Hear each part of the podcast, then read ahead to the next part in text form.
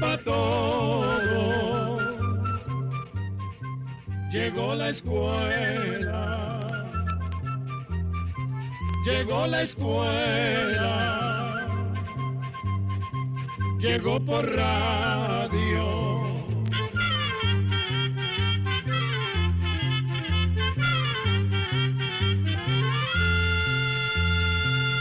Oigamos la respuesta. Es el programa que les trae a ustedes el Instituto Centroamericano de Extensión de la Cultura, ICQ. Amigos, ¿cómo están ustedes? Es un verdadero placer encontrarnos en otro espacio de Oigamos la Respuesta a través de esta emisora. Iniciamos con una consulta de un amigo oyente que vive en San José, Costa Rica, y nos ha enviado esta pregunta. ¿Quién inventó la conexión Wi-Fi? Escuchemos la respuesta. Se le llama tecnología Wi-Fi a un mecanismo de conexión que tienen aparatos electrónicos como computadoras, celulares, tabletas y demás, y se usa para conectarse a Internet de manera inalámbrica, o sea, sin necesidad de cables. Esta tecnología fue desarrollada por un grupo de científicos en Australia a principios de los años de 1980. Ellos se basaron en varios avances que habían logrado empresas de Estados Unidos. Pero fue hasta 1999 cuando este modo de comunicación inalámbrica quedó registrado a nombre de la organización Alianza Wi-Fi, que tiene sus instalaciones en Texas, Estados Unidos. Los aparatos que usan esta tecnología se enlazan a otros aparatos conocidos como routers. Estos routers funcionan, por así decirlo, como una antena que convierte la señal que viene a través de cables en ondas de radio de cierta frecuencia. Entonces, los dispositivos con tecnología Wi-Fi tienen una especie de antena que recibe esas ondas y así se pueden conectar a ese router y a Internet. En algunos casos esos routers pueden funcionar con una clave secreta, así que solo las personas que conocen la clave pueden conectarse a su señal.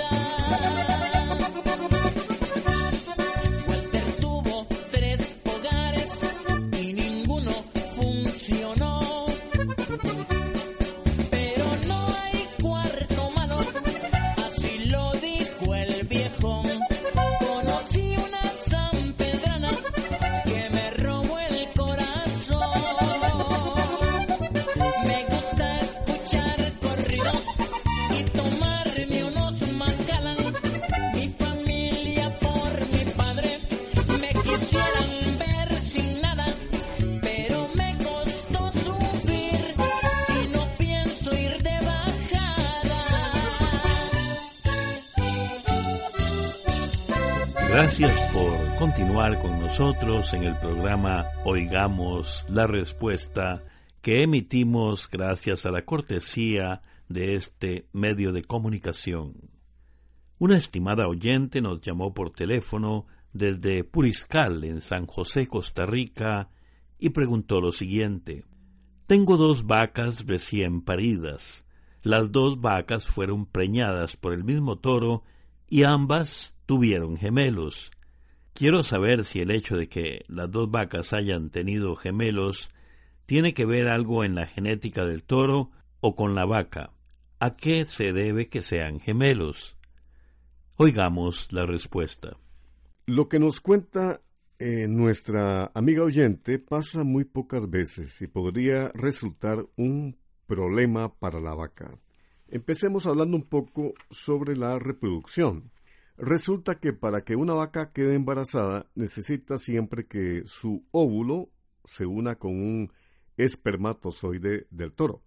Esto es así, pues el óvulo es la célula reproductora femenina y el espermatozoide es la célula reproductora masculina. Y cuando se unen formarán un nuevo ser vivo. En la inmensa mayoría de los animales sucede lo mismo, o sea, es necesaria la colaboración de los dos sexos, uno femenino y otro masculino, para que se produzca la fecundación, y eso es lo que se conoce como reproducción sexual. Haber explicado esto nos ayuda a responder a la pregunta de nuestra oyente. Resulta que cuando una vaca tiene gemelos se puede deber a dos razones. Una es que durante el celo un solo óvulo es fecundado, y éste luego se divide en dos, formando dos crías o gemelos idénticos. La otra razón es que durante el celo dos óvulos de la vaca sean fecundados por dos espermatozoides distintos, que darán como resultado a dos mellizos o gemelos fraternales, como también se les llama. No se conocen bien las causas que influyen para que se den estos partos múltiples. Lo que sí se ha visto es que vacas con edades de entre 6 y 10 años son más propensas a tenerlos, y hay más probabilidad que un animal repita cuando ya ha tenido un parto múltiple. Sin embargo, uno de los problemas con estos partos de gemelos es que cuando los gemelos son macho y hembra, es muy posible que la cría hembra, o sea, la ternera, llegue a ser infértil. Este fenómeno se conoce como síndrome de Free-Martin y puede resultar un problema, pues el ganadero podría tener algunas pérdidas en la producción de leche y de crías.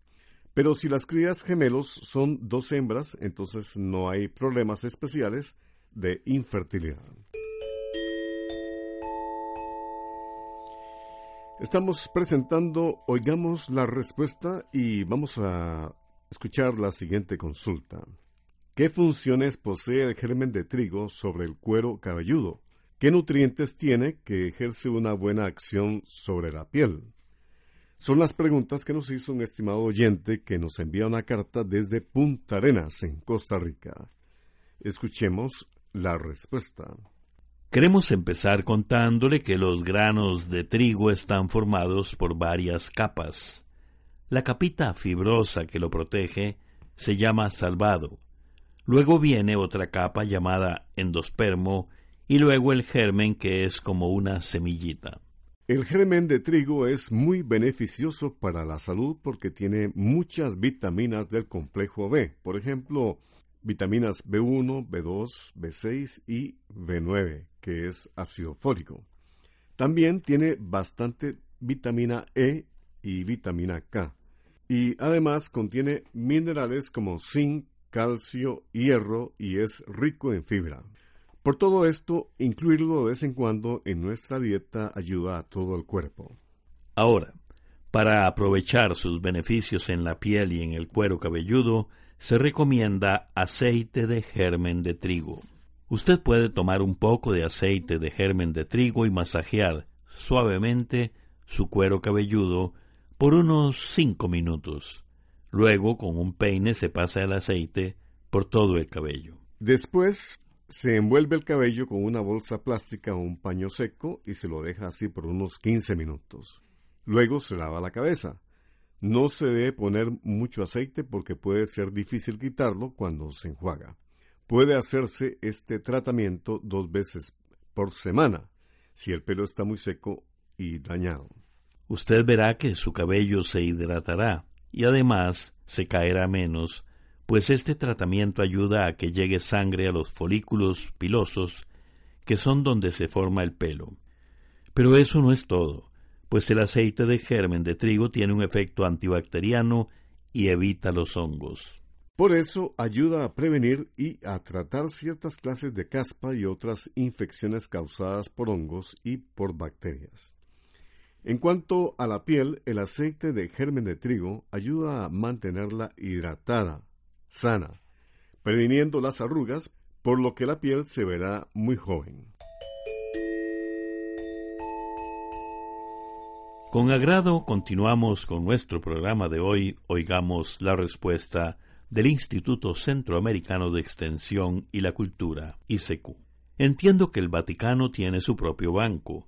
Mi pregunta es, ¿en qué invierte ese banco en el Vaticano y a cuánto asciende su capital? Esa es la consulta que nos hace el señor Juan Domingo Cabrera Solano, quien nos envió un correo electrónico desde Usulután, El Salvador. Oigamos la respuesta. Así es, don Juan Domingo. El Vaticano tiene su propio banco, que oficialmente se llama Instituto para las Obras de Religión. Fue fundado por el Papa Pío XII en 1942 con la intención de tener una institución que se encargara de administrar los bienes del Vaticano. Durante muchos años las operaciones del Banco del Vaticano eran secretas, pues se creía que al no ser un banco comercial, la Santa Sede tenía privilegios de mantener en secreto las actividades del banco.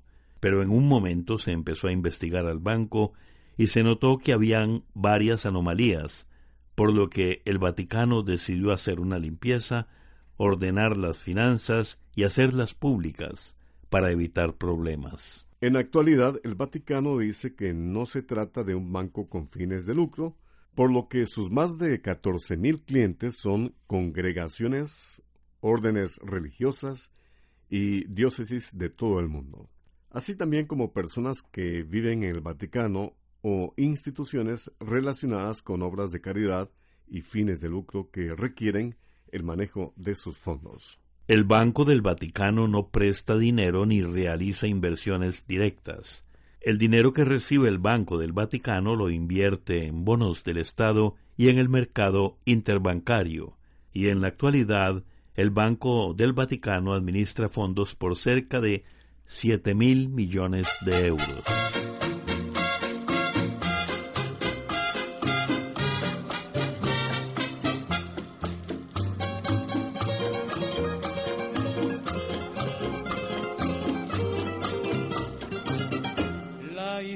Caprichosa y yo no pude saberlo. Fue en una noche lluviosa que mi amor le declaré. Aceptó ante el altar y fue por pura ironía, sabiendo que la quería, de mi lado se marchó. Aceptó ante el altar y fue por pura ironía, sabiendo que la quería, de mi lado se marchó. Compraré un traje negro y con gusto luciré. Y si alguien preguntara que está muerta, le diré, porque ha sido una ofensa que le ha dado a mi vida. Era mujer consentida de mi pobre corazón porque ha sido una ofensa que le ha dado a mi vida.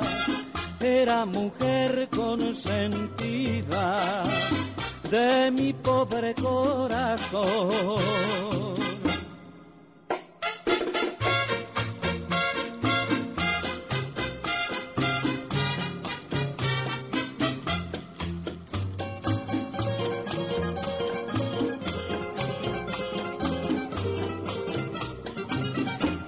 Compraré un traje negro y con gusto luciré. Y si alguien preguntara que está muerta, le diré, porque ha sido una ofensa que le ha dado a mi vida. Era mujer consentida pobre corazón, porque ha sido una ofensa que le ha dado a mi vida. Era mujer consentida de mi pobre corazón. Le estamos transmitiendo el programa Oigamos la Respuesta. Muchas gracias por contar con su sintonía. Aquí en mi país, en las montañas, los campesinos miran bolas de fuego que vuelan por el cielo. Ellos creen que son espíritus o naves de otro mundo. En el libro de Escuela para Todos del año 2016, habla que son fenómenos naturales. Ese es el comentario de un estimado oyente que nos escucha desde Tegucigalpa, Honduras, y nos ha enviado una carta con su consulta. Escuchemos la respuesta. Efectivamente, esas bolas de fuego que se ven en el cielo en distintas partes pueden ser las llamadas centellas. Las centellas son un extraño fenómeno de la naturaleza. Se trata de una aparición repentina de una o varias bolas luminosas como si fueran de fuego. Las centellas son redondas o un poco alargadas y de color rojizo, blanco o azul. Pueden medir desde un centímetro hasta más de un metro y a veces dan la impresión de estar vacías como una burbuja de jabón. Esas apariciones Generalmente ocurren cuando hay tormentas eléctricas y se ven después de la caída de un rayo. Esas bolas de fuego se pueden ver moviéndose por el aire a gran velocidad. También cambian de dirección, dan saltos o se quedan quietas flotando en el aire. Además, las centellas pueden viajar a lo largo de los alambres de las cercas para el ganado o sobre cables eléctricos y hasta pueden traspasar una pared. Las centellas se pueden ver en el día o en la noche solo por unos segundos y brillan como una bombilla eléctrica. A menudo producen un silbido o un ruido parecido a una colmena de abejas. Existen muchas creencias sobre las centellas y puede ser que sea esto lo que se ve en algunas montañas de Honduras. Oigamos la respuesta llega a usted gracias a la cortesía de esta emisora. Muchas gracias por su atención. La siguiente pregunta de nuestro programa de hoy la envía el señor Francisco García a través de un correo electrónico desde Managua, Nicaragua, y es lo siguiente. Quiero saber sobre los componentes del vidrio. Oigamos la respuesta. El vidrio es un material fuerte, transparente y duro, pero se quiebra fácilmente. Para fabricarlo se usa arena blanca, cal, carbonato de sodio y otras sustancias más. Primero se mezclan bien esos materiales en unas grandes pailas. Después, esa mezcla se pasa a un horno de fundición a unos 1400 grados centígrados. Para que usted calcule cuánto es más o menos ese calor, le podemos decir que el agua hierve a unos 100 grados centígrados. Imagínense, 1400 grados centígrados en fundición. Pues bien, a 1400 grados centígrados la mezcla se convierte en un líquido hirviente y melcochoso. Después pasan ese líquido a moldes y unas máquinas especiales se encargan de darle diferentes formas al vidrio. Hasta hace pocos años la única manera de dar forma al vidrio era soplando ese líquido hirviente y melcochoso. Por ejemplo, para hacer botellas, primero los sopladores metían una especie de tubo muy largo dentro del horno. Así sacaban una pelota de esa melcocha hirviente. Luego iban soplando por el otro extremo del tubo hasta formar una bomba. Una bomba parecida a las bombas de jabón que hacen los niños. Poco a poco los sopladores le iban dando vueltas al tubo hasta que lograban que el líquido hirviente cogiera forma de botella. Cuando el vidrio se enfriaba, lo separaban del tubo cortándolo con una punta de diamante. Esos sopladores eran tan hábiles que podían hacer una botella tras otra y todas les quedaban exactamente iguales.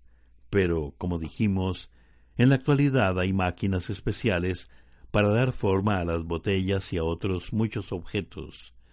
Una de esas máquinas puede soplar más de sesenta mil botellas en un solo día.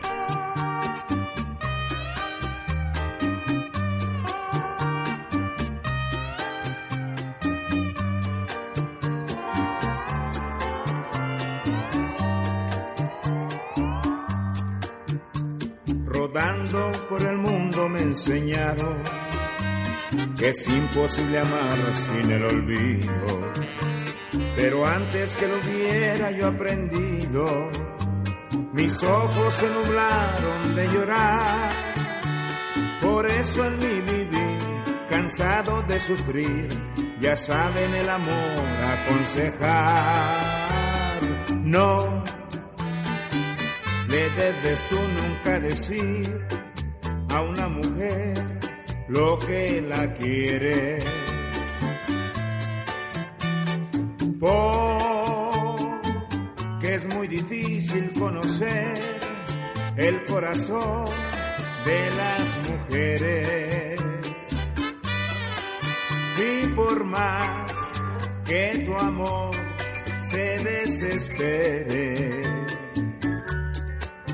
no se debe asomar porque se muere. Si le tienes tu veneración a una mujer, no se lo digas. Ni jamás le formes un altar en tu querer, porque te olvidas.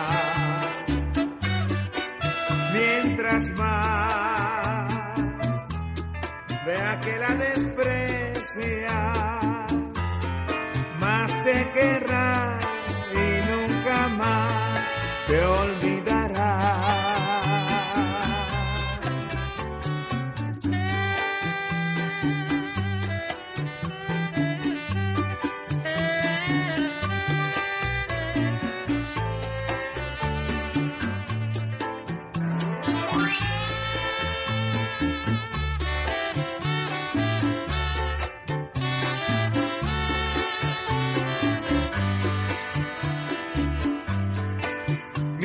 Más vea que la desprecias, más se querrá y nunca más te olvidará.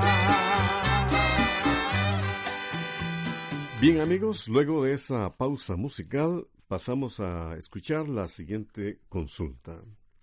En el espacio, oigamos la respuesta. Hace ocho meses me hicieron un ultrasonido y salió el hígado muy grande y que además tengo hepatitis B. No estoy en ningún tipo de control. Quiero saber si hay algún remedio natural para quitar la hepatitis B. Es la consulta de una estimada oyente que nos escucha desde San José, en Costa Rica, y nos ha llamado por teléfono para dicha consulta. Escuchemos la respuesta. Empecemos diciéndole que nos quedó la duda de si fue un médico el que mandó hacerse el ultrasonido, y tampoco sabemos si le hicieron un examen de sangre para saber si padece de hepatitis B, pues la única manera de saber si realmente tiene esa enfermedad es por medio de un examen de sangre que se realiza en un laboratorio de microbiología. Nuestra recomendación sería que vaya al EVAIS para que el médico le mande nuevamente un ultrasonido y el examen de sangre. Y Dependiendo del resultado, le podrían recetar el tratamiento necesario, pues la Caja Costarricense de Seguro Social lo tiene. Ahora, si fue un médico de Levice o clínica donde usted vive el que le mandó el ultrasonido y el examen de sangre para diagnosticar la hepatitis B, vuelva a Levice, pida que le manden el tratamiento necesario o que le den una referencia para que la examine un médico especialista del hígado en el hospital que le corresponda. Pero si no desea ir a Levice ni a ningún hospital de la Caja Costarricense de Seguro Social, lo conveniente es que busque a un médico especialista en el hígado, conocido como el hepatólogo. Le contamos que el tratamiento para la hepatitis B no cura la enfermedad, pero sí le ayudará a evitar las serias complicaciones de este mal. Aprovechamos para contarle que la hepatitis es una enfermedad frecuente en nuestras tierras. Se trata de una inflamación del hígado causada por microbios de los llamados virus, y dependiendo de la clase de virus, el enfermo tendrá hepatitis A, B, C, D o E. Una persona con hepatitis B debe tener una dieta especial y llevar un control médico, y es el médico el único indicado en darle la dieta que debe seguir dependiendo del estado de salud de su hígado. Y como la hepatitis B es una enfermedad que tiene serias consecuencias para la salud, no le enviamos ningún remedio casero para combatir esta enfermedad, sino que le volvemos a recomendar que busque ayuda médica. Programa A Control 22.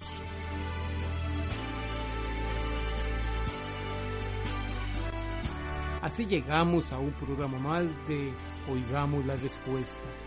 Pero le esperamos mañana, si Dios quiere, aquí por esta su emisora y a la misma hora. Mándenos sus preguntas al apartado 2948-1000 San José, Costa Rica. También nos puede llamar a los teléfonos 22 25 52 38 o 22 25 53 38 o mándenos un fax al 22 25 22 27. También le damos el correo electrónico arroba Celo de letreo icecu.org.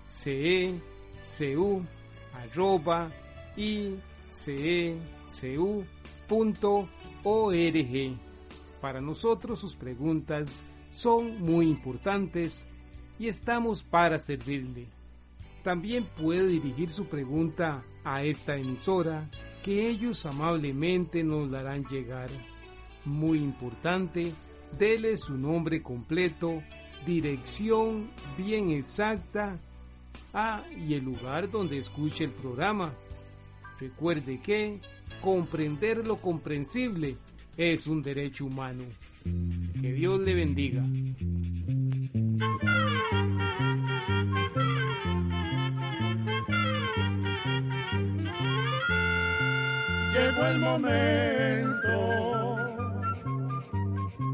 De despedirnos. Se va a la escuela, se va cantando